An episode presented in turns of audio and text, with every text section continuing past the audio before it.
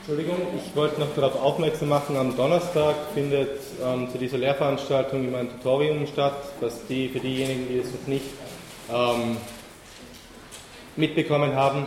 Und zwar wird es immer um 14.30 Uhr. Das halten ich und der Herr Schaller, der jeden Moment wieder hier ist. Sie haben ihn wahrscheinlich hier vorne eh, ähm, wurden Sie eh auf ihn aufmerksam. Das wollte ich nur mal darauf hinweisen. Wir werden dann auch vielleicht für die Prüfungsvorbereitung, so lässt sich sagen, ganz gut dieses Tutorium zu besuchen. Ja. Ja, liebe Zuhörer, liebe Studierende, ich begrüße Sie auch heute wieder zur Fortsetzung dieser Ringvorlesung zu Raum und Zeit. Ich freue mich sehr, dass Kollege Herr Carrier, Professor Dr. Martin Carrier aus Bielefeld zu uns gekommen ist, um heute über die Theorien von Leibniz und Newton zu sprechen. Und vielleicht erinnern Sie sich auch, äh, Kant ist äh, die kantische Philosophie, die kantische Philosophie von Raum und Zeit, die hat sich äh, situiert und positioniert zwischen eben die Position von Leibniz und Newton. Und insofern werden Sie darüber auch heute etwas Näheres hören. Sie wissen ja, wir bewegen uns sozusagen von der Gegenwart zurück und insofern gehen wir zurück zu den Grundlagen äh, derjenigen Positionen, die Sie schon gehört haben. Ich möchte ein paar Worte sagen äh, zu Herrn Carrier. Er hat sich 1989 habilitiert im Fach Philosophie an der Universität Konstanz und schon damals war für ihn äh, die Theorie und die Erfahrung äh, von Raum und Zeit äh, ein, ein zentrales Thema. Hat dann später zunächst seine Professur erhalten in Heidelberg und inzwischen ist er, er ist dann nach Bielefeld gegangen 1998 und er ist er bis heute. Herr Carrier ist Mitglied der Deutschen Akademie der Naturforscher Leupoldiani. Er ist Mitglied der Akademie der Wissenschaften und der Literatur in Mainz er hatte ein Forschungsjahr bezahlt bekommen von der DFG. Das ist eine wunderbare Einrichtung, von der ich denke, dass die äh, auch äh, in Österreich imitiert werden sollte, denn da hat man dann die Möglichkeit, äh, den Lehrstuhl durch eine Person betreten zu lassen und kann an eigenen Forschungen und Arbeiten sitzen. Herr Carrier hat den Gottfried Wilhelm Leibniz Preis der DFG bekommen, 2008. Ähm, er ist auch Mitglied des Hochschulrates der Universität Bielefeld und seit 2010 Mitglied der Academia Europaea, Academy of Europe.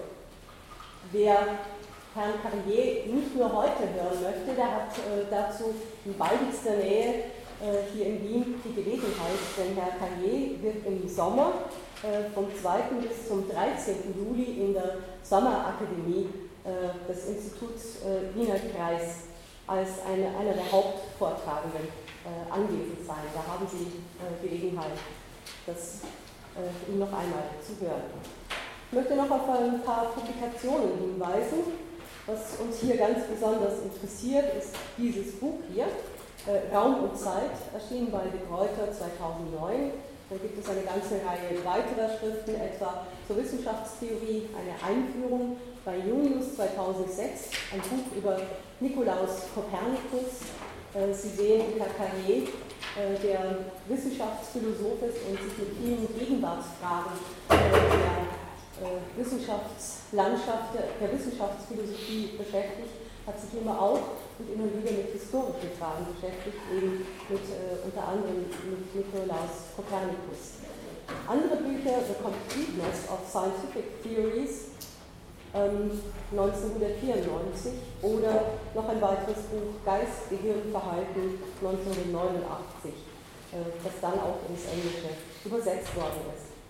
Vielleicht noch ein paar Bücher, die Herr Carrier entweder alleine oder mit anderen herausgegeben hat zum Beispiel Science in the Context of Application, Methodological Change, Conceptual Transformation, Cultural Reorientation. Das, äh, dieser Titel gibt auch ein zentrales Forschungsgebiet wieder, an dem Herr Carrier in den letzten Jahren arbeitet. Ein anderes nenne ich noch Wandel oder Niedergang, neben den vielen, die ich jetzt hier vorlesen könnte, die Rolle der Intellektuellen in der Wissenschaftsgeschichte, äh, in der Wissensgesellschaft, äh, ein sehr spannender Titel, 2007, oder Homo sapiens und Homo faber, epistemische und technische Rationalität in Antike und Gegenwart, eine Festschrift für Jürgen Mittelstraß, 2005. Ich freue mich nun sehr auf Ihren Vortrag, ich bin sehr gespannt äh, und bitte Sie um Ihr Wort.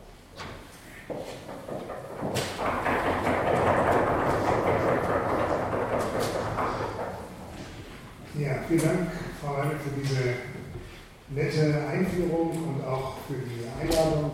Ich freue mich sehr, hier zu sein.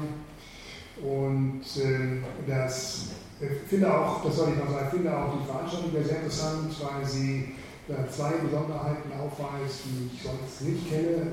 Das, das Rückwärtswander, Zeitstrahl, wir sonst eher von, von, von hinten nach vorne geht.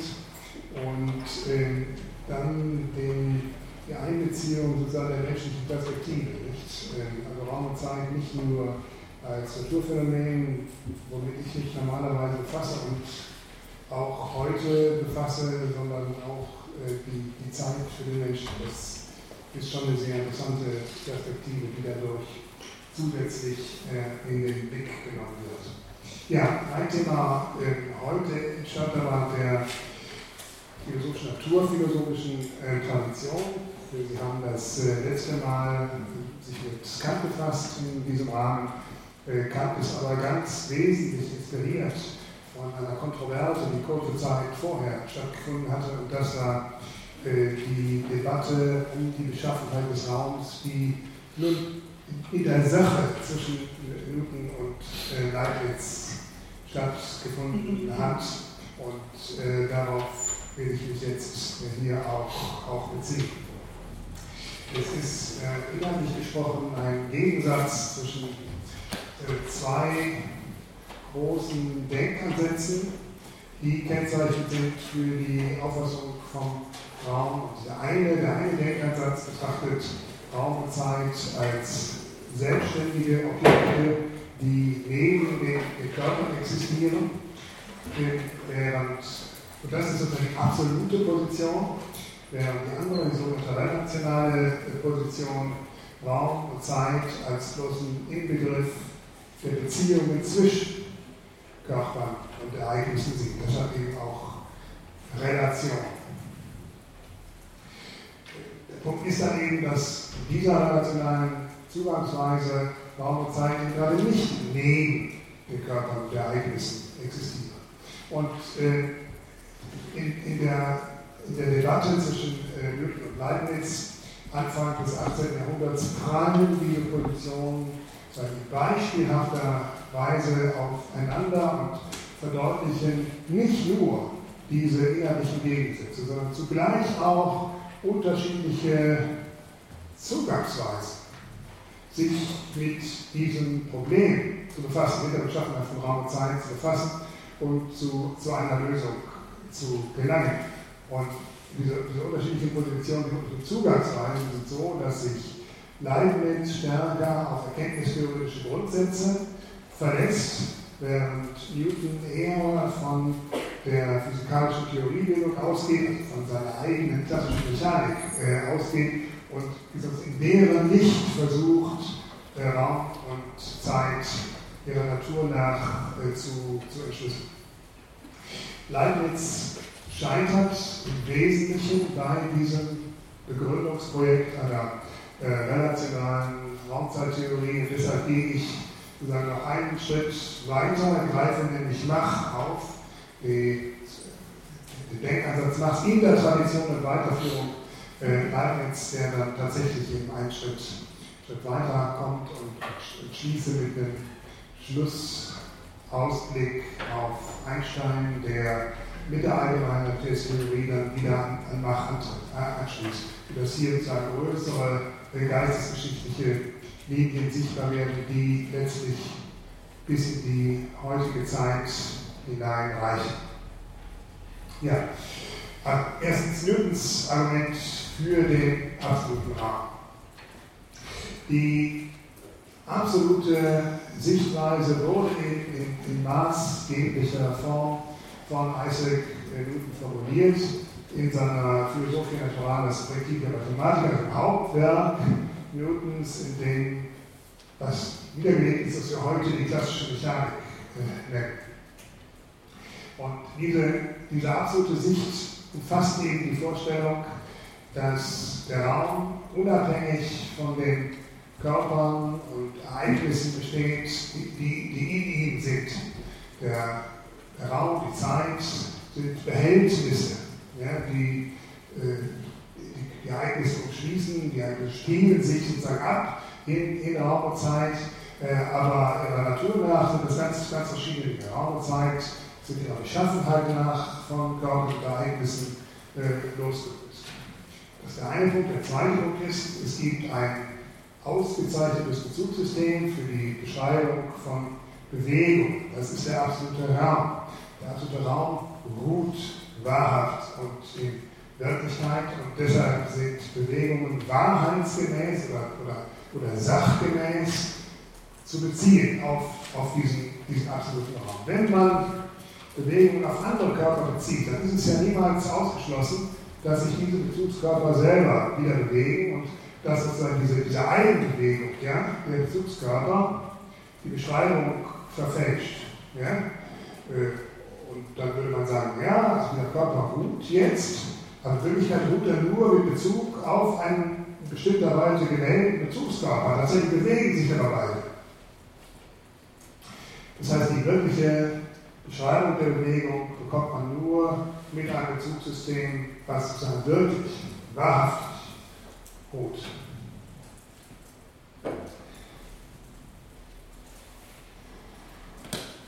Der die absolute Position erhebt also den Anspruch, dass es räumliche, zeitliche Strukturen gibt, die nicht zurückführbar sind auf Beziehungen zwischen Körper und Ereignis. Ich will das verdeutlichen durch ein paar charakteristische Zitate äh, Newtons.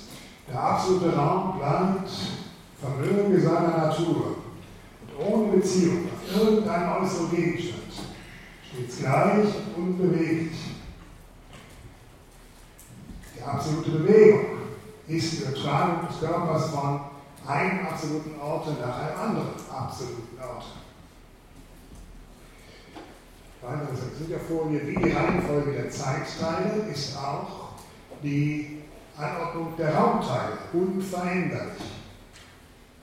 Weil aber diese Teile des Raumes und gemeint des absoluten Raumes, weil diese Teile weder gesehen noch vermittels unserer Sinne voneinander unterschieden werden können, nehmen wir statt ihrer wahrnehmbare Maße an. Wir können nicht sozusagen die, die Orte, die Zeitpunkte im, im Einzelnen bestimmen und wir benutzen deshalb äh, andere Hilfsmittel, Bezugskörper. Das könnte sein, sagen jetzt, jetzt falle ich mir zurück Zitat, es kann der Fall sein, dass kein wirklich ruhender Körper existiert, auf welchen man die Orte und Bewegungen beziehen könnte. So, ich habe hier äh, vor allen Dingen Zitate zum, zum Raum vorgestellt, aber für die Zeit gibt äh, Newton ganz ähnliche Eigenschaften an. Behauptung ist entsprechend, dass Raum und Zeit ihrer Natur nach verschieden sind von den Ereignissen in Raum und Zeit. Und auch wenn es keine Materie gäbe, würden Raum und Zeit immer noch die gleichen Eigenschaften besitzen, innere Eigenschaften geben. Und äh, was sind diese inneren Eigenschaften? Das sind Raumpunkte, ja, Größen, die sozusagen eine feste Anordnung besitzen, nebeneinander sind, Abstände besitzen, diese, diese Dinge und äh, diese, diese absoluten Orte, die eben wahrhaft in, in, Ruhe, in Ruhe sind. Ja? Und entsprechend gibt es dann eben die absoluten Bewegungen als Übertragung eines Körpers von einem absoluten Ort zu einem anderen. So, er hat ja schon in dem Zitat darauf hingewiesen, dass Newton anerkennt, dass, äh, dass es für diese absoluten Größen äh, möglicherweise gar keine Messverfahren gibt, dass man die gar nicht äh, ermitteln kann. Also, man, man, es könnte ja sein, dass, dass man gar keine wirklich ruhenden Körper aufweisen kann und entsprechend absolute Bewegung auch, auch gar nicht identifizieren äh, kann. Und äh, hinter diesem Vorbehalt, den Newton macht, stecken selbst wieder Grundsätze der klassischen Mechanik, seiner eigenen äh, klassischen Mechanik und genauer des, des sogenannten äh, Relativitätsprinzips, demzufolge alle geradlinig gleichförmigen Bewegungen gleichberechtigt sind. Und insbesondere lassen mechanische Experimente gar keine Unterscheidung zu äh, zwischen einem ruhenden Bezugssystem und einem geradlinig gleichförmig bewegten Bezugssystem. Das soll hier dieses Bild mit dem Flugzeug so ein bisschen verdeutlichen. Also von außen sieht das aus, als ob sich sozusagen der bewegt, dieser, dieser Balljongleur, aber für ihn selber sieht der, der Langangst davon. Alles bewegt sich eben gerade nicht gleichförmig äh, in eine Richtung, äh, sodass das für ihn so aussieht, in dem Flugzeug so aussieht, als wenn er vielleicht auf der Erde ruhte. So, man kann also letztlich nur Relativbewegungen zu anderen Körpern feststellen, aber es ist überhaupt nicht sichergestellt, lässt sich auch gar nicht sicherstellen, dass diese Bezugskörper selber, selber ruhen. Also man, man glaubt sich vielleicht in Ruhe, ja, man, man, zeigt sozusagen auf einen Raumpunkt, ja, aber in Wirklichkeit bewegt man sich gerade nicht gleichförmig fort und beschreibt damit sozusagen unbeabsichtigt eine Linie. Das ist das Problem. Dieses Problem bildete den zentralen Einwand, traditionellen Einwand gegen die Sinnhaftigkeit äh, dieser, dieser absoluten äh, Größen. Und Newton ist deshalb eine Schlüsselfigur in der ganzen Debatte, weil er diesen Unzugänglichkeitseinwand auf einflussreiche Weise zu kontern vermochte. Das Newton ist, dass absolute Bewegung tatsächlich durchaus in der Erfahrung aufweisbar ist und dann entsprechend auch der absolute Raum. Und dem Zweck dieses Arguments dient der sogenannte Eimerversuch.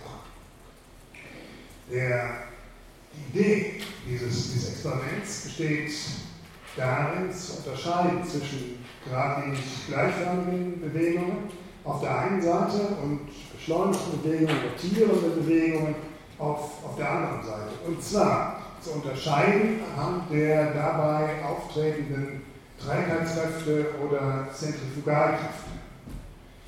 Der Trägheitsbewegung und kräftefreie Bewegung verläuft eben gar wenig gleichförmig, also mit gleicher Geschwindigkeit in die gleiche, gleiche Richtung. Und eine Richtungsänderung erfordert eine Kraft, die dann bei dem bewegten Körper aufweisbar ist.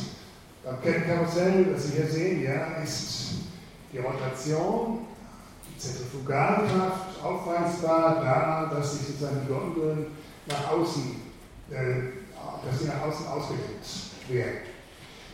Das Auftreten solcher Trägerkräfte drückt eben aus, dass sich der betreffende Körper in beschleunigter Bewegung befindet oder in rotierender Bewegung befindet. Und dann kann man sicher schließen, dass er sich überhaupt in Bewegung befindet. Also nicht in Ruhe.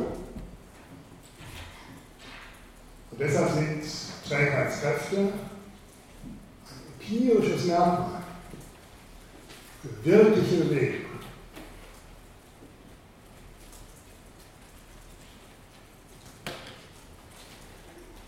Und das ist das Argument, was Newton im Anna-Versuch äh, sozusagen aus, ausbuchstabiert. Zentrifugalkräfte sind Anzeichen für wirkliche Rotation und diese wirkliche Rotation kann nicht aufgefasst werden als Bewegung relativ zu anderen Körpern. Das, das soll gezeigt werden. Wenn das keine Bewegung relativ zu anderen Körpern ist, muss es sich um eine absolute, eine wahrhafte Bewegung handeln. So, es geht hier um Eimer mit Wasser gefüllt, der an einem verdrehten Seil aufgehängt ist. Und anfangs befinden sich Wasser und Eimer in relativer Ruhe und wir haben einen flachen Wasserspiegel, was eben zeigt, dass keine Zentrifugalkräfte auftreten. So, und dann lässt man sozusagen das verdrillte Seil los und setzt den Eimer dann äh, langsam in, in, Bewegung. Und äh, der Wasserspiegel bleibt zunächst auch flach. Also das Wasser rotiert relativ zum Eimer, aber der Wasserspiegel ist flach, das heißt Zentralkräfte fehlen weiterhin. Das ist dann dieses zweite, zweite Stadium. So, mit der Zeit versetzt dann die Rotation des, des Eimers das Wasser auch in Bewegung und äh, die Bewegung des Wassers zeigt sich dann daran, dass es sozusagen eine konkav geformte Wasseroberfläche, dass die sich ausbildet. Das heißt, hier sieht man, hier sind Zentrifugalkräfte am, am Berg. Was man hier beobachtet, sind, sind, das, sind Zentrifugalkräfte bei relativer Ruhe zwischen Wasser und, und Eimer. So, dann greift man beherzt ja, in den rotierenden Eimer und äh, dann rotieren Wasser und Eimer gegeneinander, und zwar immer noch unter Beibehaltung der konkaven Gestalt der, der Wasseroberfläche.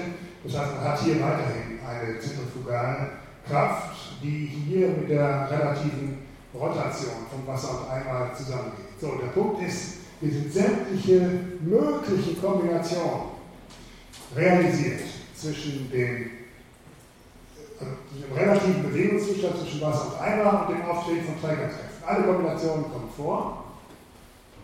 Also sowohl bei relativer Ruhe als auch bei relativer Bewegung. Sind Trägerkräfte vorhanden oder nicht vorhanden? Ja, und dann sieht man, dass das Auftreten von Trägerkräften nicht eine Folge dieser Bewegung sein kann. Also weitere Körper sind hier offenbar ohne Einfluss. Ja? Auch im leeren Weltraum, sagt Newton, würde sich der Wasserspiegel heben. So, wenn aber hier Relativbewegungen, wie das Argument zeigen soll, keine Rolle spielen, dann muss es sich um Bewegungen gegen den Raum selbst handeln, also eben um äh, absolute Bewegung.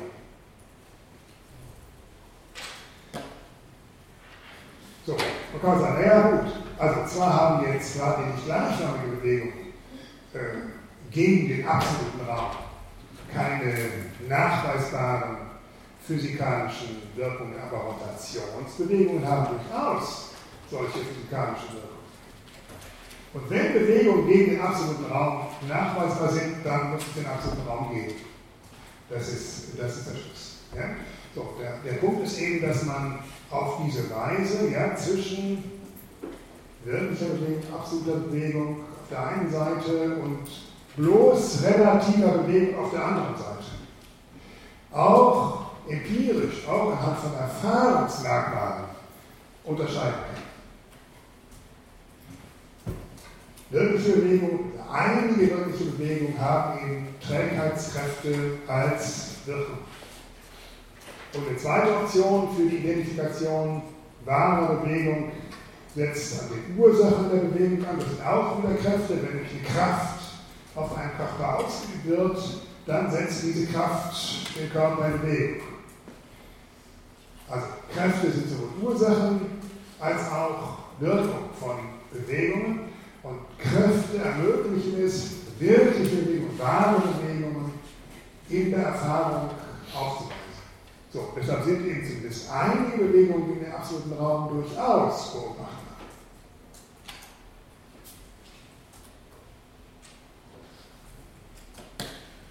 Ja, erscheinen immer so die ganzen Striche dazwischen. Aber ich hoffe, Sie nehmen das, rutscht dann aus der Formatierung raus, ich hoffe, Sie nehmen das mit Gelassenheit. Das äh, sah doch nie anders aus. Äh, aber das ist immer so ein bisschen je nach Computer. So, das Gegenangebot. Leibniz-Relationismus und die Leibniz-Platon-Kontroverse. Das ist eben jetzt die relationale Gegenposition, die von Gottfried Wilhelm Leibniz äh, vertreten wurde, der zufolge, wie ja schon angedeutet, Raum und Zeit nur Beziehungen sind, äh, zwischen Körper und Ereignis, also nicht selbstständige Größen neben Körper und, und Ereignis. Und Zeit sind zu verstehen wie ein Stammbaum, ja, der ja auch nur Beziehungen zwischen Größen zum Ausdruck bringt, zwischen Menschen in, diesem Fall. Und äh, man würde ja auch nicht sagen, ein Stammbaum mit seinem verzweigten Astwerk ja, ist jetzt ein Objekt neben diesen, diesen Abstammungsbeziehungen die er, die er ausdrückt. So muss man das auch, auch mit, mit Raum Zeit sich, sich, sich vorstellen. Äh, alles andere, also die Annahme sozusagen von echten Raumpunkten, äh, ruhenden Raumbehältern, so sind bloß Verdinglichungen, äh, vor denen man sich, vor denen man sich äh, hüten äh, sollte.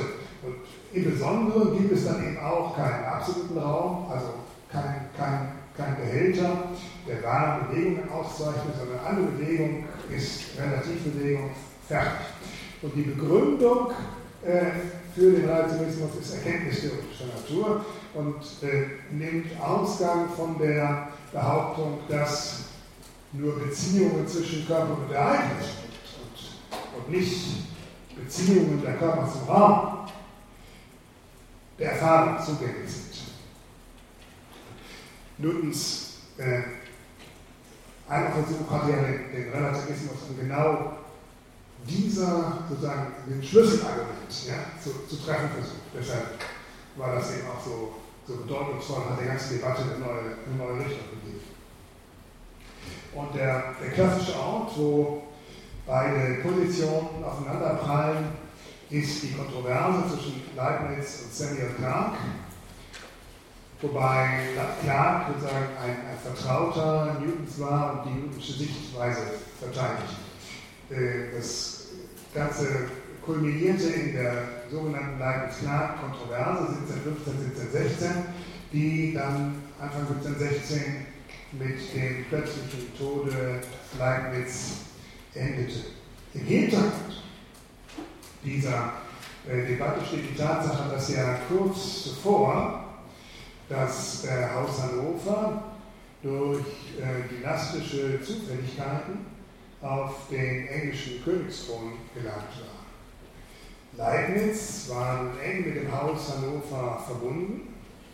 Insbesondere war die Hannoveraner Prinzessin Caroline äh, seine Schülerin und die war jetzt gewissermaßen unversehens zur Prinzessin von Wales äh, avanciert. Und Leibniz nutzte die Gelegenheit, um sich äh, bei dieser seiner ehemaligen Schülerin zu beschweren. Zu beschweren über die unhaltbaren naturphilosophischen Zustände in England, wo sozusagen der Newtonianismus nur Verwirrung stiftet. Und Caroline, äh, also Brief, steht Brief an Caroline. Caroline, aber ganz Diplomatin, ja, hat jetzt äh, diesen Brief, also wollte jetzt ja nicht gleich sozusagen ein Zerwürfnis herbeiführen zwischen der neuen politischen Führung Englands und äh, der alten naturphilosophischen Herrschaft äh, in, England. Und er hat dann eben ganz diplomatisch den Brief an Newton weitergegeben. Und in Newtons Zirkel hat man sich beraten wie man jetzt äh, damit umgehen sollte, mit diesem Angriff, dieser Herausforderung, und hat dann beschlossen, dass Clark äh, jeweils antwortet, auch in einem Brief an Prinzessin Caroline, äh, ich bin es aber stellvertretend, wir, also Clark verteidigt äh, in, dieser, in diesem Briefwechsel, abgesehen von wenigen Nuancen, äh, die, Position Newtons. Wir wissen inzwischen, dass Teile von Clarks Briefen tatsächlich von Newton geschrieben worden sind, weil sich die, Entwürfe äh, im Nachlass gefunden haben, wirklich von Newton geschrieben worden. Äh, die, die Landesklaren-Kontroverse war überhaupt nicht beschränkt auf die Diskussion von Raum und Zeit. Es ging um eine große Zahl von, von naturphilosophischen Fragen, um die Existenz von Kräften, Kräften im Allgemeinen, äh, der Gravitation im, im Besonderen. Äh, es ging um die Struktur der Materie, um die Menge der Materie im Universum, also die Existenz des Vakuums. Ganz wesentlicher Streitpunkt war auch die Rolle Gottes in der, in der Natur. Newton hatte ein kosmisches Zerfallsszenario entworfen, an dessen Ende Gott eingreift in den Naturlauf und die Ordnung äh, wieder, wiederherstellt. Und dieses Szenario äh, war beinhaltete für Leibniz die absonderliche Vorstellung, dass äh, Gott so von Zeit zu Zeit die Fehler seiner Schöpfung wieder reparieren müsse. Ja? Also wie ein, wie ein schlechter Uhrmacher, der die Uhren, die er baut, mal gelegentlich wieder nachjustieren äh, muss. Ja? Und wenn es ja zwei Minuten zu spät, den wir vorstellen. Das ist aber das ist völlig unvereinbar äh, mit, der, mit der göttlichen Weisheit. So Leibniz, dieser ist allein verträglich dass Gott das alles schon vorab, dass er die möglichen Fehlentwicklungen vorab, vorab einkalkuliert hat äh, und, und vorbeugende sozusagen, Maßnahmen eingebaut hat in den Naturlauf, dass er gar nicht ein, eingreifen muss. So, also Sie sehen, das ist eine, eine breite Debatte zu äh, Gott, Mensch und, und, Welt, aber worum es mir jetzt heute geht, ist dieser Raumzeitstrang in, in dieser Debatte.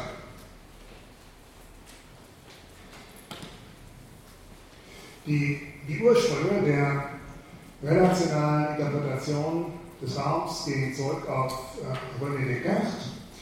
Ähm, Descartes kennzeichnet ja sowohl den Raum als auch die Materie durch die Eigenschaft der, der Ausdehnung, mit der Folge, dass Raum und Materie letztlich gar nicht voneinander verschieden sind. Ich zitiere mal einen Satz aus den philosophischen Versuchen, die Prinzipien der Philosophie so. Die Worte Ort oder Raum bezeichnen nämlich nicht etwas von dem darin befindlichen Körper Verschiedenes, sondern nur seine größte Gestalt und Lage zwischen anderen Körpern. Das ist die Formulierung des relationalen Programms in der frühneuzeitlichen äh, Philosophie. Beiden Fällen Raum Materie Streckung. Das ist sozusagen der, der Ansatzpunkt bei, bei Descartes.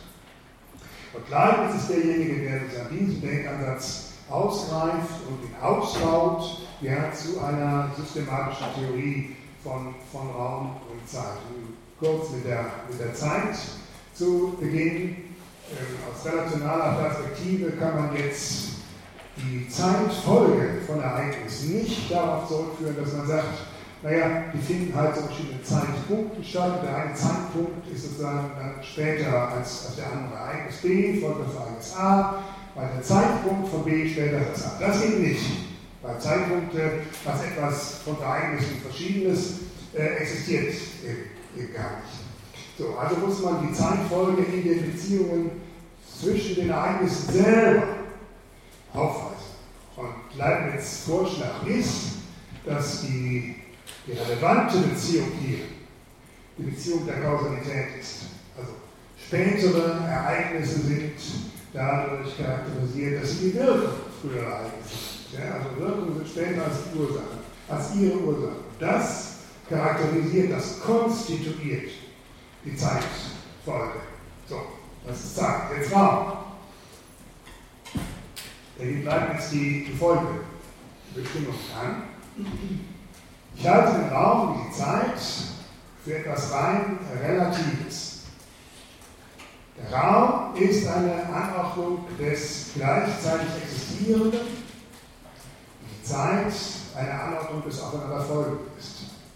Denn der Raum bezeichnet etwas in der Möglichkeit eine Ordnung der Dinge, die zur selben Zeit existieren, insofern sie gemeinsam existieren und ohne auf ihre besonderen Existenzweisen einzugehen. Leibniz geht es hier darum, den Raum zurückzuführen auf die räumliche Anordnung von Gegenständen. Das kann man aber so nicht sagen. Wenn man das so sagt, ist man ja gleich zirkulär. Ja? Raum auf räumliche Anordnung zurückführt. Also muss man für räumliche Anordnung irgendwelche anderen Bestimmungen einführen, die das sozusagen näher, näher charakterisieren. Und das sind die beiden, das ist dieses Zitat eben, das sind die beiden Merkmale, die, die Leibniz äh, einführt. Das erste ist die, die gleichzeitige Existenz und das zweite ist die Absehung von besonderen Existenzweisen, ohne auf ihre besonderen Existenzweisen einzugehen. Ja? Ähm, also alle besonderen Bestimmungen, Kraftwirkungen äh, sind, sind äh, außer, außer Betracht zu lassen. Ja? Es um solche Beziehungen zwischen Körpern, die aus der allgemeinen Natur der Körper stammen und nicht aus besonderen Verhältnissen der Körper im Einzelnen. Das ist, das ist die These. Ja? Für diese These äh, stützt sich Leibniz auf äh, zwei Prinzipien. Erstens das Prinzip des zureichenden Grundes.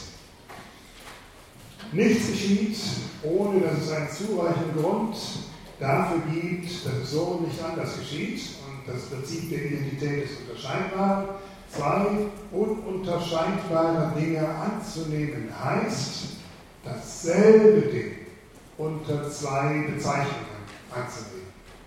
Für Leibniz ist, folgt sozusagen diese Identität des Unterscheidbaren aus dem Prinzip des zureichenden Grundes, wenn nämlich zwei Zustände tatsächlich ununterscheidbar sind, dann gibt es keinen zureichenden Grund, dann gibt es insbesondere für Gott keinen zureichenden Grund, eher den einen als den anderen herbeizuführen. Und Einklang mit diesem Prinzip des zureichenden Grundes lässt sich eben dadurch herstellen, dass man sagt, naja, diese, diese scheinbar unterschiedlichen Zustände sind in Wirklichkeit gar nicht unterschiedlich. In Wirklichkeit sind sie der gleiche Zustand unter, unter verschiedenen Beschreibungen. Ja? Leibniz gründet den Relationalismus dann auf das Argument, dass die Annahme von Raumpunkten, von Zeitpunkten, von absoluten Bewegungen eine Verletzung dieser beiden Prinzipien zur Folge hat und aus diesem Grunde ausgeschlossen ist.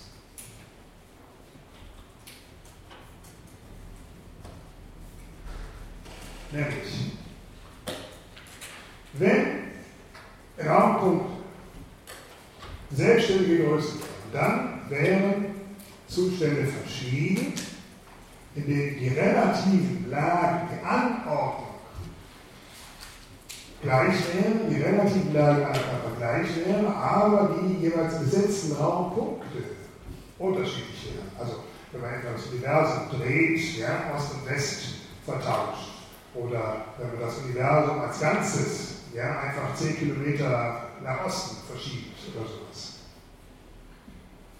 Solche vorgeblich verschiedenen Zustände sind jedoch durch nichts zu unterscheiden und müssen deshalb nach dem Prinzip der Identität des Ununterscheidbaren als der gleiche Zustand gelten. Es würde auch der göttlichen Weisheit widerstreiten, dass Gott einen dieser Zustände eher als einen anderen geschaffen haben sollte, das Universum eher hier statt dort äh, platziert haben äh, sollte. Und deshalb verletzt auch die äh, Annahme der Unterschiedlichkeit dieser Zustände das Prinzip des zureichenden Grundes.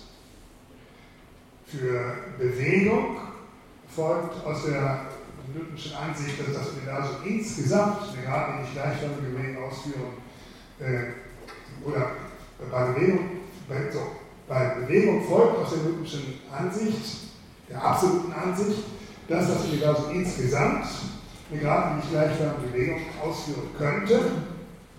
Und das gleiche Argument würde greifen, dass äh, wir hier nämlich erneut beide Prinzipien verletzt haben, weil eben diese Zustände nicht so bescheiden sind und weil es entsprechend keinen Grund dafür gibt, eher den einen als den anderen ähm, zu, zu realisieren.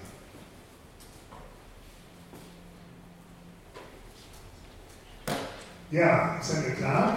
Clark greift Leibniz an auf zwei Ebenen, auf der metaphysischen Ebene und auf der physikalischen Ebene.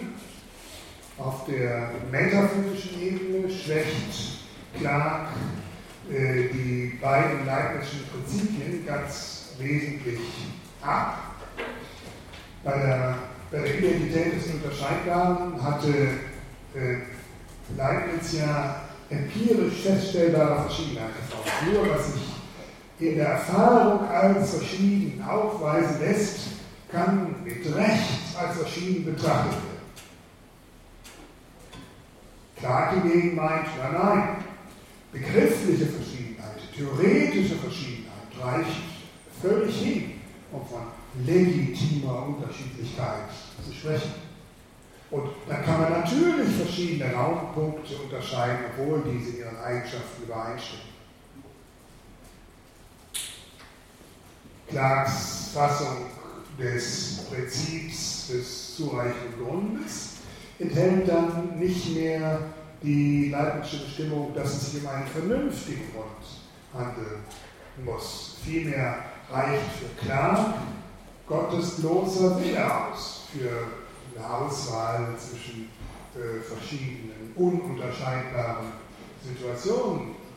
Kann hier eine vom bloßen Willen geleitete und insofern willkürliche Wahl treffen, überhaupt kein Problem. Diese Debatte, diese Debatte um die angemessene Gestalt des Prinzips des zureichenden Grundes ist eingebettet in eine politische Kontroverse der Zeit.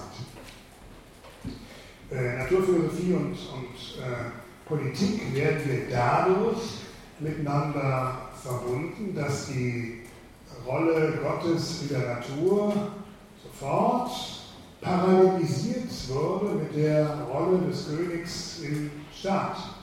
Und Newtons Ansicht, dass der bloße Wille Gottes hinreichend ist für, für eine solche Auswahl von irgendwas, diese Newtonsche Ansicht entspricht Newtons Eintreten für eine absolutistische Staatsform, der also der Wille des Monarchen, der bloße Wille des Monarchen, ja, als Geltungsgrund für ein Gesetz, für eine Maßnahme, für alles Mögliche hinreicht.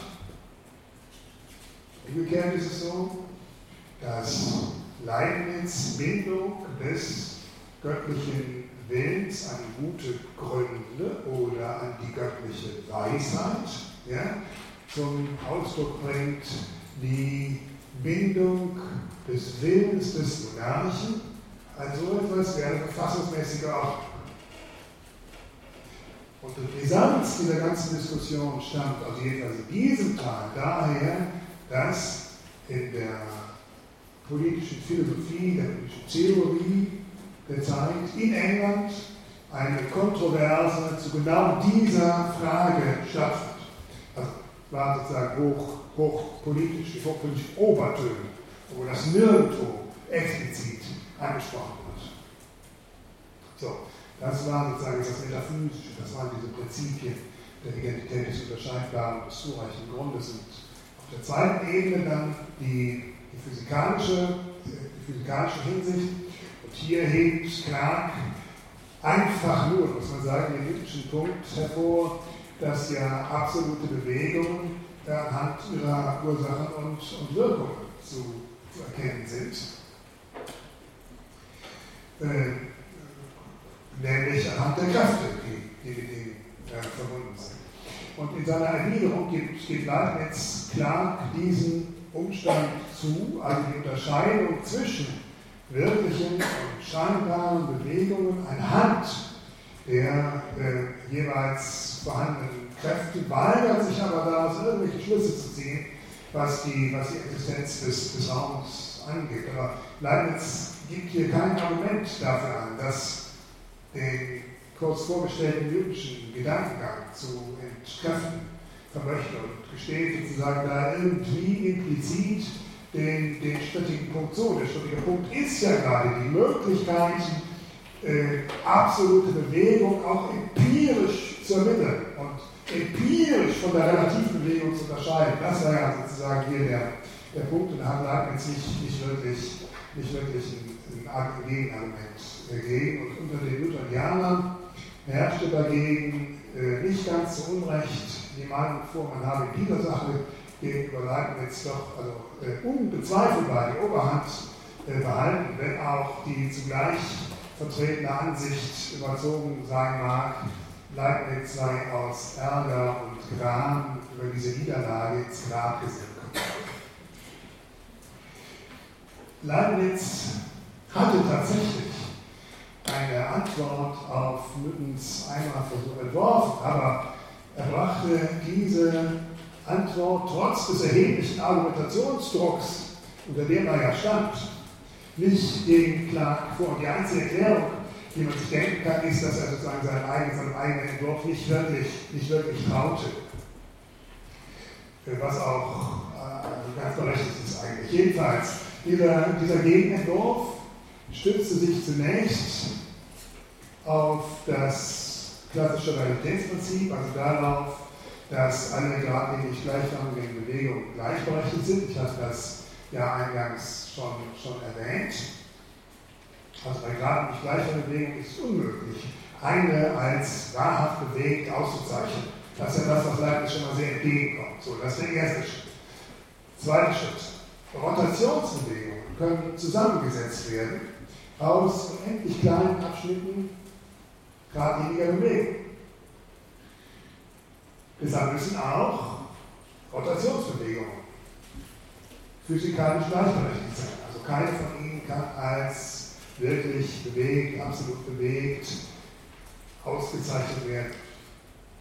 Dieser Gegenentwurf krankt daran, dass zwischen den einzelnen geradlinig gleichförmigen Abschnitten jeweils eine Richtungsänderung auftreten muss, um sozusagen eine Kreisbewegung, Rotation, irgendwie sowas zustande zu bekommen. Eine Richtungsänderung und damit eine Beschleunigung.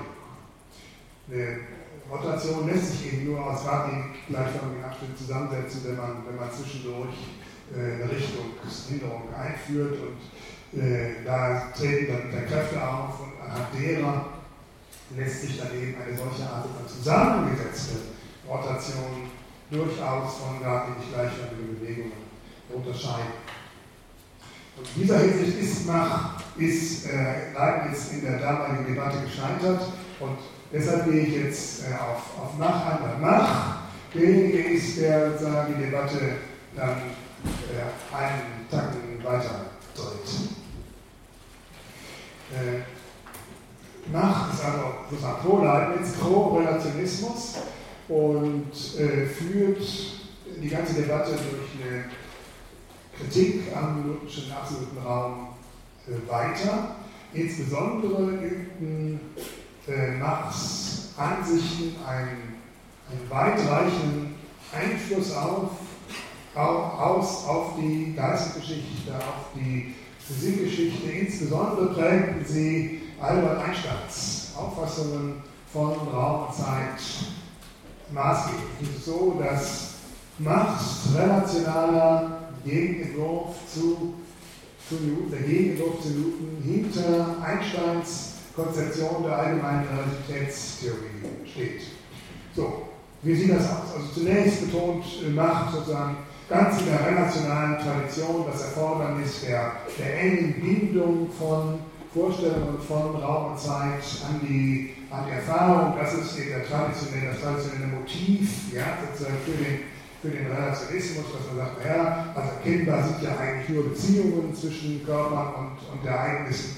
Äh, ja, so.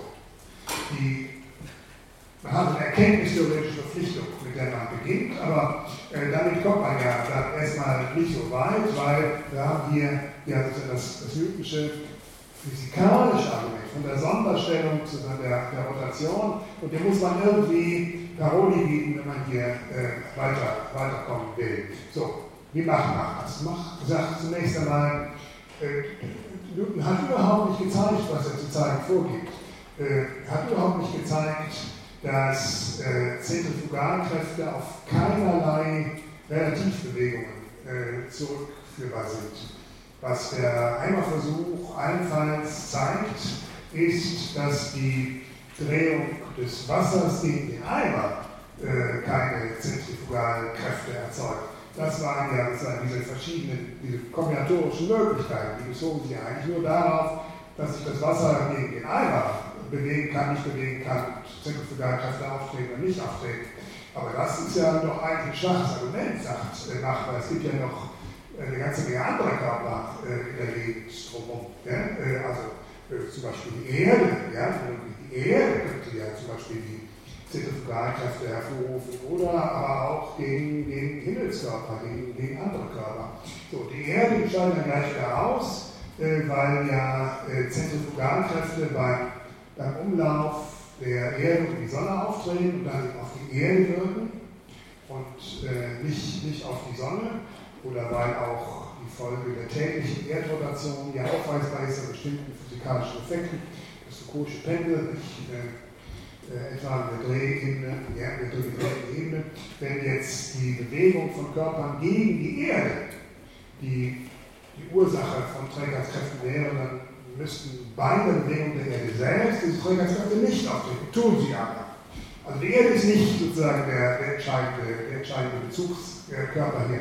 Aber was dann eben bleibt, äh, sind ja die Himmelskörper und äh, damit letztlich die Möglichkeit, dass die Drehung gegen Fixsterne, ja, das Universum, die äh, Ursache des Auftretens von Trägheitskräften ist, um dies auszuschließen, diese Möglichkeit auszuschließen, also dann tatsächlich die Existenz des absoluten Raums zu rechtfertigen, hätte Newton das Wassergefäß festzuhalten, den Fixsternhimmel dagegen zu rotieren und das Fehlen der Fliehkräfte nun nachzuweisen.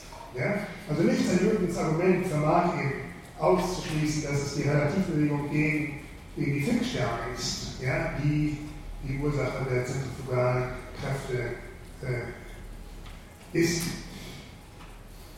Wie auch immer, jedenfalls bleibt die Erfahrung stumm, so mach weiter, bleibt die Erfahrung stumm äh, zu, der, zu der Frage, ob denn Trägheitskräfte wirklich im leeren Raum auftreten, wie der Newton einfach behauptet. Also ja, das würde alles genauso, also wir sehen die Unabhängigkeit sozusagen von, des Auftretens und Trägheitskräften von Relativbewegungen und daraus schließen wir, dass es genauso auftreten würde, wenn gar keine Materie da wäre. Ja, wer, wer weiß denn das? Wer das weiß, weiß äh, überhaupt niemand, das ist bloß dahergesagt. Was ist bei Fehlen äußerer Körper wirklich äh, passieren würde, das kann ja niemand sagen. Äh, wenn wir jetzt annehmen, es sei sozusagen seien die Fixsterne oder etwas technischer gesprochen der Schwerpunkt des Universums, ja, der hier sozusagen den Bezugskörper ausmacht ja, für das Auftreten von, von Trägerkräften, Zentrifugalkräften, ja, dann haben wir eigentlich alles, was wir brauchen, um die Newtonschen Unterscheidungen äh, zu äh, reproduzieren. Und dieses Bezugssystem, Schwerpunkt des Universums, ist durch Körper realisiert. Es ist kein leerer Raum neben dem Körper. Es ist selber körperlich.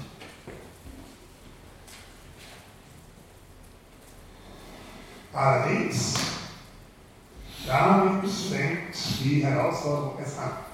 Denn man kann die mechanischen Prinzipien nicht nur einfach anders interpretieren, man muss sie verändern, äh, um sozusagen sie in Einklang zu bringen mit diesen Grundsätzen. Und der Grund dafür ist, dass der Relationalismus fordert, dass bestimmte Situationen von gleicher Art sind, die sich in der traditionellen Form der klassischen Mechanik durchaus unterscheiden. Es macht in der Mechanik einen Unterschied, ob die Erde gegen die Sterne rotiert oder die Sterne gegen die Erde.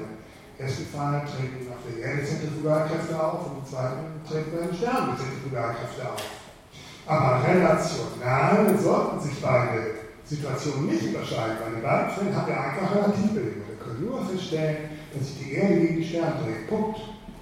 Ja? Also es müsste das Gleiche, das Gleiche rauskommen. Und das heißt eben, man kann nicht die Mechanik einfach nur uminterpretieren. Man muss eine Neufassung der Mechanik äh, geben. Einstein hat eben Machs Intuition in dieser Sache äh, geteilt und hat sie zum Ausgangspunkt einer solchen Neufassung gemacht.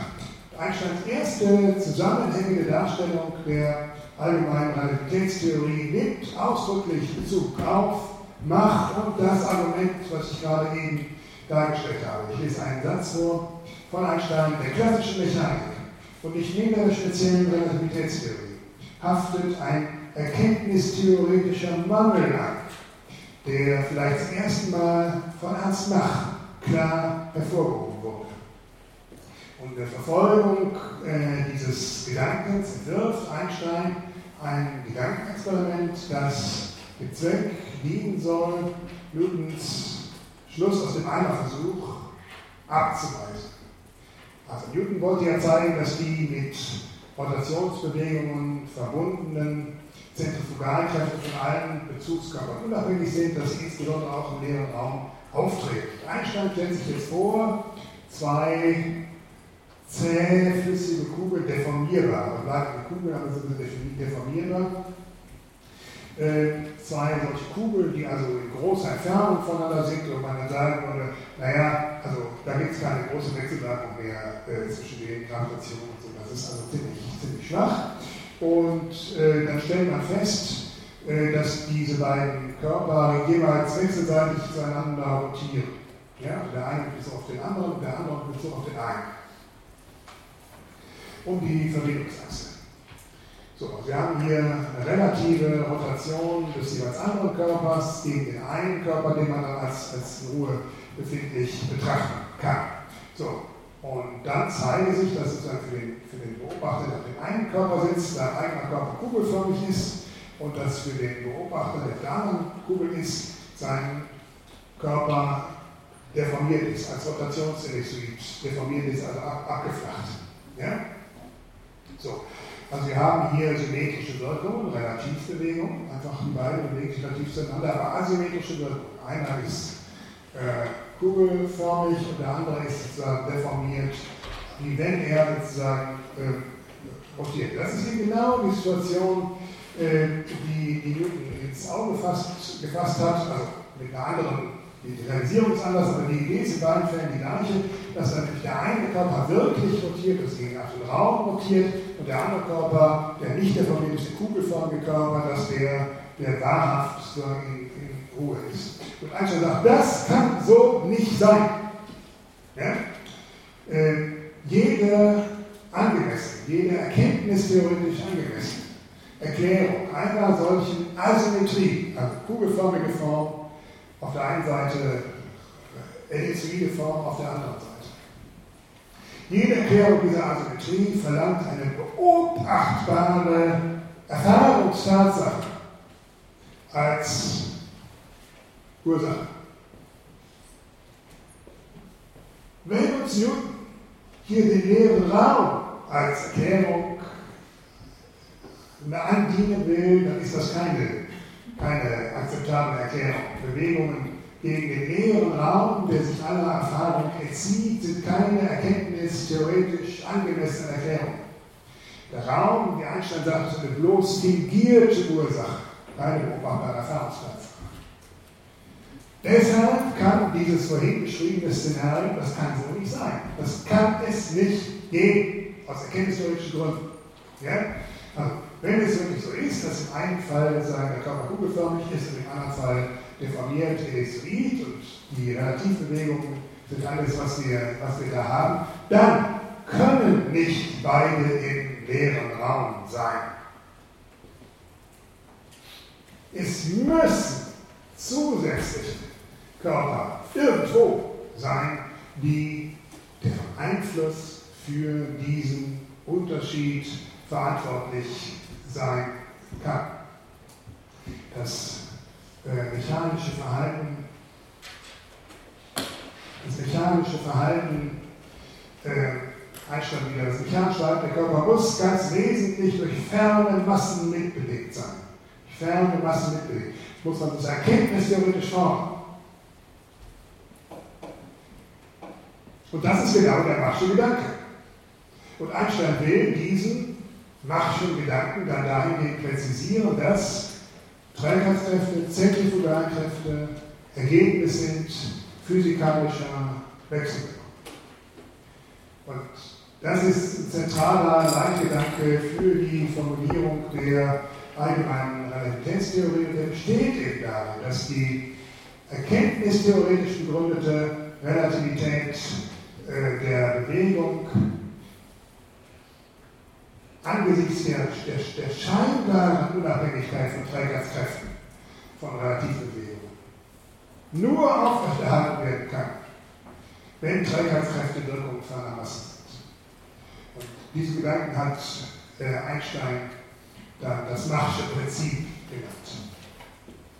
Und tatsächlich war das eine einhellige Überzeugung der wissenschaftlichen Gemeinschaft bis in die 1960er Jahre hinein, dass die äh, allgemeine Relativitätstheorie eine physikalische Realisierung dieses Machschen Programms darstellt und entsprechend eine relationale Auffassung von Raum und Zeit beinhaltet. Tatsächlich ist es so, dass äh, die allgemeine Relativitätstheorie das Machsche Prinzip jedenfalls nicht generell erfüllt, sondern nur für besondere Situationsumstände. So, zum Schluss. Zum Schluss nochmal sozusagen einen Tag höher. Die Begründung, die hier gegeben werden für die absolute, jeweils die absolute oder die relative Interpretation von, von Raum und Zeit. Diese Begründung unterscheiden sich in ihrem, in ihrem Charakter. Bei Leibniz und Mach stehen erkenntnistheoretische Prinzipien im Vordergrund. Es geht um die Ermittelbarkeit von räumlichen Positionen, es geht um die Erkennbarkeit von Bewegungen und sowas. Und solche erkenntnistheoretischen Grundsätze legen fest, welche Größen überhaupt nur legitim in eine physikalische Theorie eingeführt können. Ja? Diese erkenntnistheoretischen Prinzipien beschränken die Gestalt möglicher physikalischer Theorien. Und die erkenntnistheoretische Kritik, sowohl bei Leibniz als auch bei Mach, richtet sich dann jeweils darauf, dass die relevante Physik, die klassische Mechanik, diesen erkenntnistheoretischen Prinzipien nicht hinreichend genügt und deshalb umgedeutet oder neu formuliert werden muss. Newton verlässt sich demgegenüber viel, viel stärker auf die vorliegenden Theorien. Das Argument bei Newton ist ja, dass die klassische Mechanik die äh, begriffliche Spezifizierung absoluter Bewegung erlaubt, dass es sich deshalb um eine legitime Größe handelt. So. Das heißt, äh, philosophische Aussagen werden zunächst einmal gewonnen aus der Explikation physikalischer Theorie. Ja?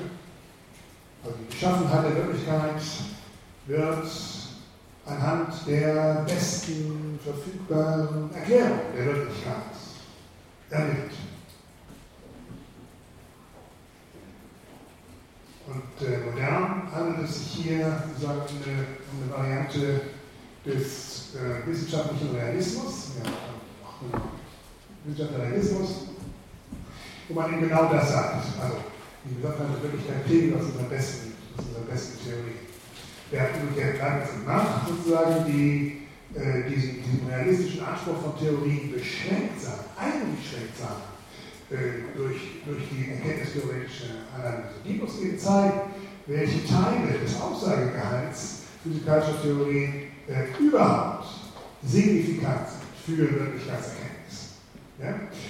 Auch in der Gegenwart haben wir, das ist auch noch Post-Einstein, auch in der Gegenwart haben wir äh, diese gleichen, gleichen Kontroversen, sowohl den Inhalten nach, äh, der Gegensatz zwischen absoluter und relationaler Position ist keineswegs auch ausgestanden auch die Begründungsweise, die Verteidigungsstrategien für äh, diese Positionen finden sich äh, in anderer inhaltlicher Weise, aber äh, dem Grundsatz nach in äh, unveränderter Form bis zum heutigen Tag, sodass äh, die Philosophiegeschichte unter Umständen auch von großer Aktualität sein kann. Danke sehr.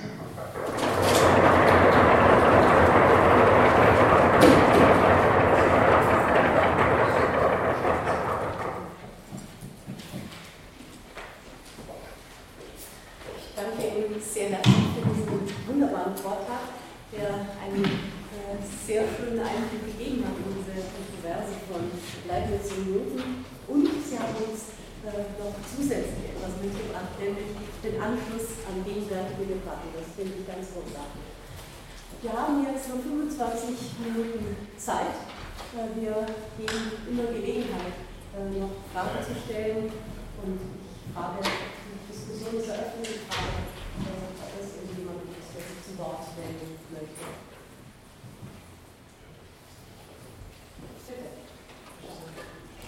Sie haben referiert, dass, Sie haben referiert, dass Einstein gegen Newton äh, vorgebracht hat, dass der Raum nur eine fingierte Ursache wäre bei, seiner, bei seinen Überlegungen. Äh, hätte Newton selbst äh, das denn akzeptiert, dass er in seinen Überlegungen den Raum zu einer Ursache macht? Also er tritt hier also als absoluter Behälter auf, da kommt so ein bisschen komisch vor, dass ein absoluter Behälter eine Ursache sein kann. Und dieses Eimer-Experiment scheint mir irgendwie so zu verstehen zu sein, dass man äh, gewisse Kräfte auf diese absolute Ursache nur noch irgendwie beziehen könnte. Äh, also auf, die, auf, den Raum nur noch irgendwie beziehen könnte als den Behälter, aber der gleichsam nicht irgendwie als Ursache zu verstehen wäre. Oder hat er das, hätte er das tatsächlich gesagt, der Raum ist eine Ursache dieser Trägheitskräfte? Ja, äh, ich sehe Ihren Punkt, aber äh, sagen wir mal so, Einstein, also eingenommen Newton hätte jetzt mal gegengewiesen. Dann hätte Einstein gesagt, na ja, aber eigentlich ist doch äh, der Raum bei zu Isaac Teil einer Kausalstory. Äh, das ist jetzt vielleicht ein bisschen locker daher gesagt, der Raum ist eine Ursache, gut geschenkt. Aber was eine Ursache ist bei zu Isaac, ist ja doch die Bewegung gegen den Raum. Gegen den Raum, wirklich auch nicht irgendeine Bewegung, sondern Bewegung gegen den Raum. Das heißt, der Raum kommt vor in der Kausalgeschichte. Und jawohl, ich, Einstein, hätte mich hier vielleicht etwas wortreicher, präziser ausdrücken sollen, aber der Kern der Geschichte ist eigentlich ganz richtig.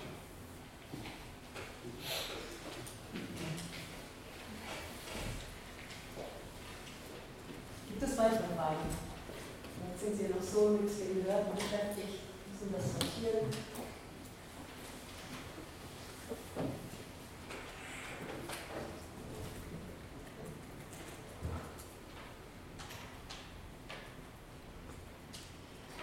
Wir schon einmal Einstein ins Spiel gebracht haben, ähm, denken Sie dann, dass äh, von Kant haben wir heute nicht gesprochen, ähm, aber äh, mich würde trotzdem interessieren, äh, ob Sie die kantische Theorie der reinen Anschauungsform äh, kompatibel sehen mit äh, der Einsteinischen Theorie. Von Es ist, also mein Argument ist immer, äh, der gekrümmte Raum, äh, die Zeit, wie wir das durch Einstein genauer oder weniger genau kennengelernt haben, äh, das ist etwas, was sich ja in unserem alltäglichen Leben nicht, äh, nicht bemerkt. Mhm. Das menschliche Anschauungsvermögen bewegt sich ja genau dort, wo Kant uns gezeigt hat, nämlich im euklidischen Raum. Man kann ja nicht sagen, dass, der, dass die euklidische Geometrie, Geometrie, vollkommen außer Kraft gesetzt ist. Mhm. Ähm, denn ich denke, wenn heute ein Haus gebaut wird, wenn Straßen gebaut wird, dann interessiert sich niemand äh, für Fragen des gekrümmten Raumes, sondern da hat einfach äh, die euklidische Geometrie nach wie vor äh, ihre Wirkung. Das heißt, äh, ich, würde, ich behaupte immer, oder ich würde behaupten, dass äh, die euklidische Geometrie und damit Kants Konzept von Raum und Zeit äh, eben für unseren Wahrnehmungshorizont, möchte ich mal sagen, durchaus Geltung hat. Aber jetzt würde mich interessieren, wie würde ein Wissenschaftstheoretiker diese beiden, das, die Theorie von Einstein ist ja eine makrokosmische Theorie, das ist jetzt eine anthropologische ähm, Dimension von Raum und Zeit, wie wir sie durch Euklid und, Kant kennen, wie würden Sie diese, diesen, diese Spannung zusammendenken oder zum Ausgleich bringen oder eben gerade nicht zum Ausgleich bringen? Ja, ja, das ist ein guter Punkt. Ich würde, ich würde, zwei, ich würde zwei Dinge trennen. Der erste Punkt ist, dass wir in vielerlei Hinsicht, und Raum und Zeit gehören sicher dazu, Eigenschaften, Aspekte nicht einfach der Wahrnehmung entnehmen, sondern von uns aus reinstecken, um Wahrnehmungen zu ordnen. Das ist sozusagen der, äh, dieser konstruktive oder konstruktivistische Ansatz erkannt, dass bestimmte, dass wir Sachen hereinstecken, die wir gar nicht sozusagen jetzt äh, den, den, den Gegebenheiten entnehmen, sondern äh, die letztlich von uns stammen und dafür äh, sorgen, dass, äh, dass, die, dass, die, dass unsere Wahrnehmungswelt eine Gestalt erhält, die durch Regelmäßigkeit, Überschaubarkeit, eine gewisse zu, für uns zugängliche Ordnung ausgestattet wird. Vieles, vieles von dem kommt, kommt, von, kommt tatsächlich von uns. Das äh, ist, ist zunächst einmal ein ganz, ein ganz, ganz wichtiger Punkt. Ähm, die nächste Frage ist dann eben, welche, welche Formen sind dies genau? Ne? Da kommen wir jetzt sozusagen dann wirklich auch auf, auf Raum und Zeit. Und nun war das ja so, dass ich für Kant die Frage euklidische oder nicht ja gar nicht gestellt hat, weil es gab ja, ne, gab ja euklidische Theorie, steht entsprechend auch gar nicht im Vordergrund, sondern es wird einfach als selbstverständlich vorausgesetzt. Wenn wir also jetzt diesen, diesen Euklid-Gesichtspunkt betonen, dann ist das ein Gesichtspunkt, der aus, der, aus, aus unserer gegenwärtigen Perspektive herangetragen wird. Kant hat sich dieses Problem so nicht gestellt. Äh, was benutzen wir, um eine bestimmte Geometrie als die Geometrie unserer, unserer Wahrnehmungswelt auszuzeichnen gegenüber anderen Alternativen? Weil es gab keine anderen Alternativen. Ja? Deshalb ist das ja auch überhaupt nicht betont. Das ist ja ganz, ganz, ganz im, im Hintergrund. Wenn wir das jetzt aber gleichwohl tun, ja, also im Grunde gegen, gegen die kantische Argumentationssituation diese Frage, diese Frage stellen, welche oder, ist es wirklich so, dass eine bestimmte Geometrie ausgezeichnet ist als Ordnungsmuster der Wahrnehmung? Und welche ist das dann gegebenenfalls? Dann würde ich sagen, nein, da ist es nicht so, dass eine bestimmte Geometrie hier so ausgezeichnet ist. Es reicht ja nicht hin, darauf zu verweisen, dass wir so üblicherweise irgendwie so ein bisschen rechtwinklig denken. Äh, sondern äh, der erkenntnistheoretische Anspruch dahinter ist ja, dass wir es auch nicht anders können. Und da ist es ja schon so, dass ja Helmholtz angefangen hat, Anfang des 19. Jahrhunderts mit so Wanderungsexperimenten, also man setzt den Leuten ja irgendwie Verzerrungslinsen auf und so, wie kommen die dann zurecht? Können die sozusagen äh, Geometrien bauen, auch in krummlinigen Wellen? Ja, ohne weiteres kommen die, die können sich orientieren. Äh, es ist ja so, das sind ja Experimente, die letztlich dann auch äh, seit Jahrzehnten danach durchgeführt werden können, wenn man den Leuten äh, irgendwelche Verzerrungslinsen aufsetzt, dann sehen, sehen die nach ein paar Tagen wieder richtig. Also das Gehirn äh, ist in der Lage, sozusagen diese Verzerrungen äh, aus, auszugleichen. Äh, und wir haben ja auch sonst gar keine großen Schwierigkeiten, uns Geometrien äh, vorzustellen, die mit, mit krummlinigen Gebilden operieren. Venus zum Beispiel, Venus, eine sehr dichte Atmosphäre. Sie haben auf der Venus, da sehen Sie dann so ein bisschen wie Ecke rum, sozusagen. Ja? Also das einfach, weil die, der Brechungsindex der Atmosphäre so riesig ist, dass Sie sozusagen, da kriegen Sie, kriegen Sie solche, kriegen echte Kryptonitstrahlen, die gucken dann mal so ein bisschen hintenrum.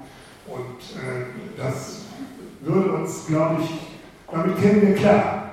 Nach allem, also es gibt ja eine Menge psychologische Experimente, jetzt nicht auf der Venus, aber in diesen Umkehrlinsen, damit kommen wir zurecht. Ne?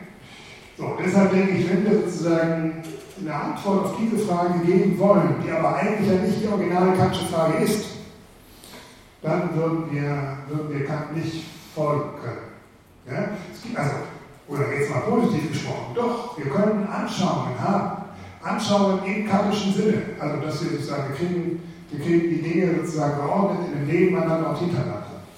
Äh, räumliche Erfahrungen im kantischen Sinne kriegen wir auch beim nicht-euklidischen Hintergrund mit allen möglichen gekrümmten, gekrümmten Linien. Ich glaube, dass, dass das ist eine der Dinge, wo man wirklich experimentell gestützt sagen kann, ist kein Problem. Ja? Aber wie gesagt, das ist nicht sozusagen das kantische, das kantische Argumentationsproblem gewesen. Da wir die ja einfach, einfach vorausgesetzt. Und äh, ansonsten hat ja Kant sich hier, Sie haben das ja wahrscheinlich letztes Mal schon gehört, äh, auch sehr äh, eingemischt in, in, diese Debatte und ja auch die, die Sache mit dem absoluten Raum so ein bisschen sozusagen in seinen, in seinen Begriffen sozusagen aufzufassen und zu, zu rekonstruieren versucht, äh, wie kriege ich das hin, sagen, relativ Bewegung, Kant war ja in dieser Hinsicht eigentlich Leibnizianer, ne? Relativbewegung ist es.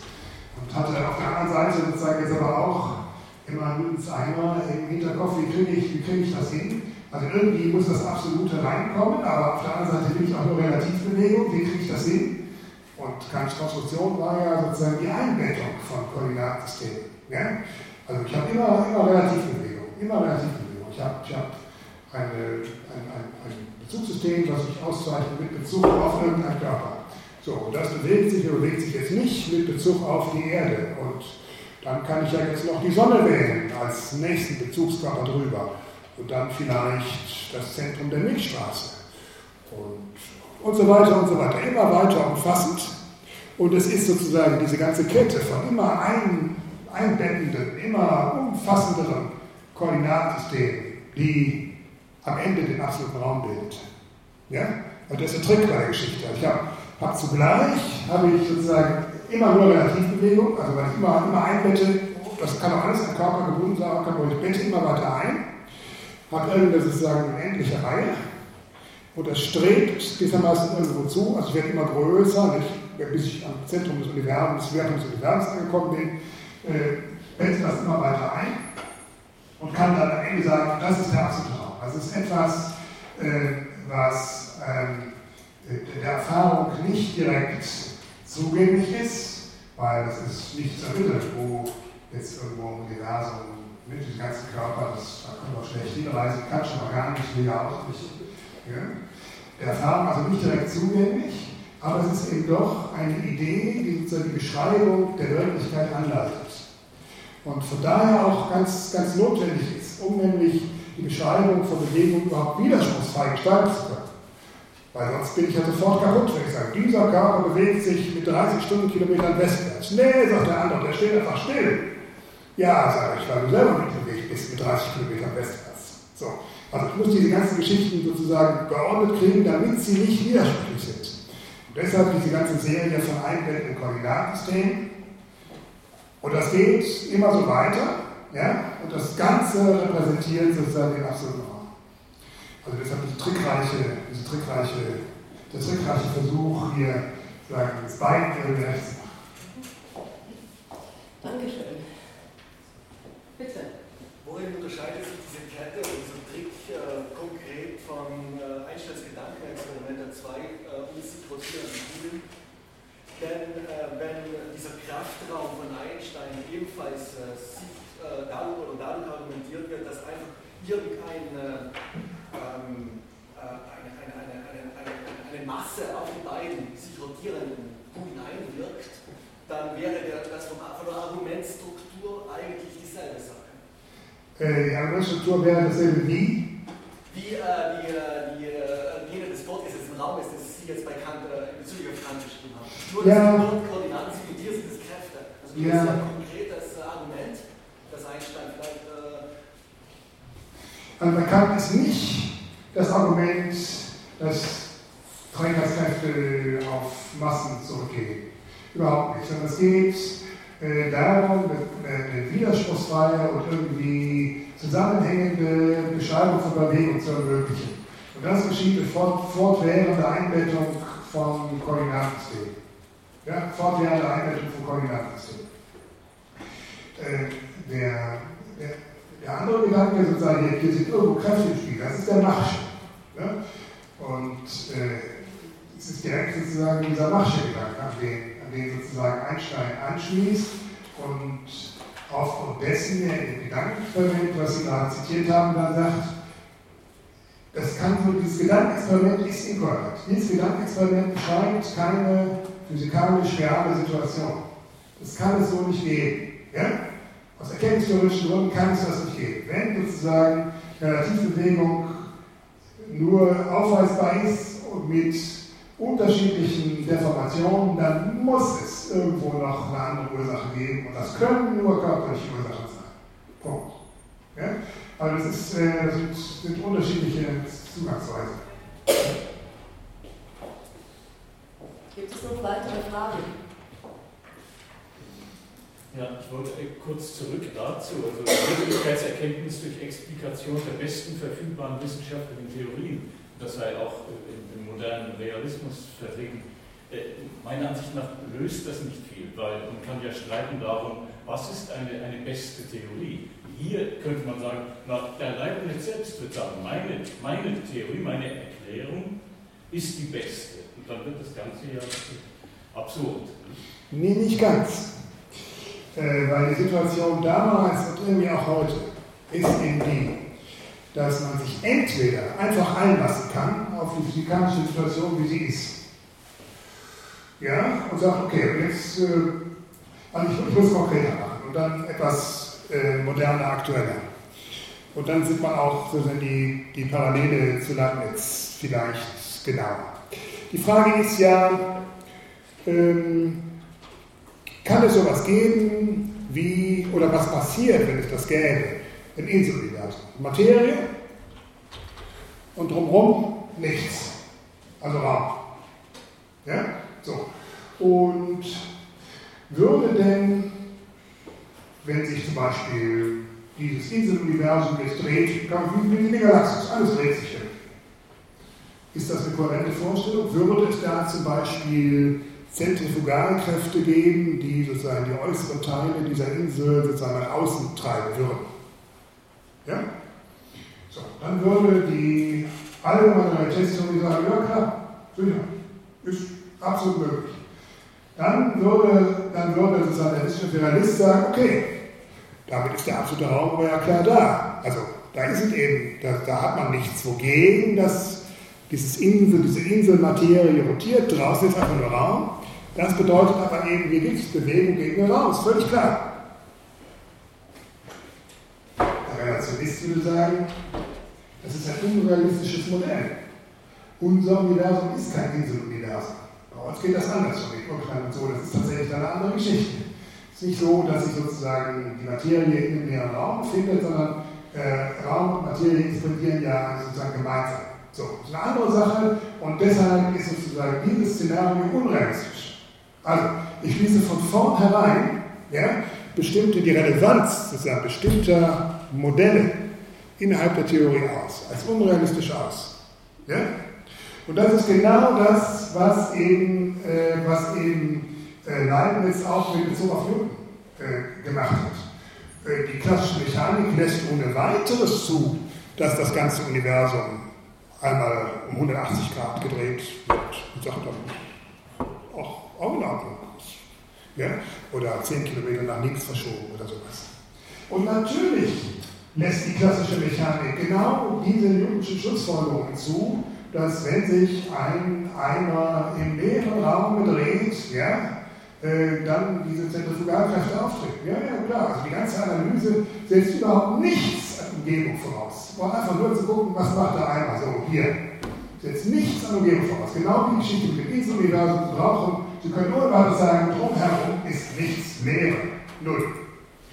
So, und dann sagt Newton, naja, das zeigt uns was. Das zeigt uns, dass es eben den Raum drumherum gibt und dass an Materie nicht ankommt.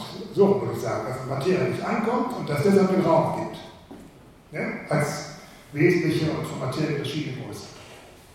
Und das ist eben genau auch diese, diese Sichtweise sozusagen beim, in, in, in, modernen Vertretern, bei modernen Vertretern dieser absoluten Position. Ich nehme mir ein Stück des Szenarien vor, wie das Inseluniversum, wo ganz normal alle Phänomene ja, vorkommen, obwohl ich annehme, draußen rum nichts ist.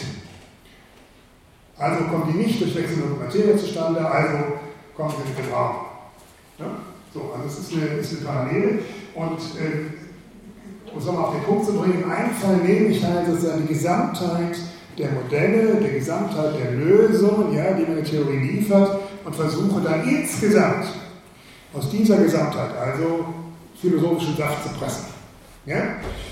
Während diese zweite Zugangsweise von vornherein sagt, nee, nee, nee, nee, nee. Bestimmte dieser Lösungen, bestimmte dieser Modelle, die sind ohne Bedeutung. Die sind ohne Bedeutung. Und zwar, warum? Weil sie bestimmten philosophischen Prinzipien nicht genügen. Also bei, äh, bei Leibniz erkenntnistheoretischen Prinzipien. Die genügen dir nicht, die sind deshalb als insignifikant auszuschneiden, nicht zu berücksichtigen, wenn es darum geht, die Wirklichkeit zu deuten. Ja? Und das ist bei den modernen Relativisten genauso. Ähm, ja, ich habe ich hab auch noch eine Frage und zwar, ähm, es hieß, Relationismus fordert die Gleichheitlichkeit von Situationen, die sich in der Mechanik beobachtbar unterscheiden. Ähm, wenn ich mich recht erinnere, dann ähm, erklärt Ernst Mach die Differenz des Beobachteten in seiner Empfindungslehre dadurch, dass bestimmte Bewusstseinsanstrengungen fortlaufend anheben und dann auch wieder enden. Und dadurch eben diese Differenz entsteht, ja, die hier beobachtbar ist. Nun ist das aber ja eine psychologische Erörterung, rekurriert also auch auf den Empirie und nimmt in dem Maße auch Raum und Zeit in Anspruch. Jetzt meine Frage, ließe sich auch eine ähm, erkenntnistheoretische Theorie ähm, denken, die diesen Zirkel vermeidet und dennoch im Sinne Max in diese ähm, Beobachtbarkeit räumlicher und zeitlicher Differenz erklärt? Ja, also ich weiß es nicht. Das wäre ja mal ein Projekt für Sie dann gewissermaßen. Ich bin mir nicht sicher, wie es äh, gehen soll.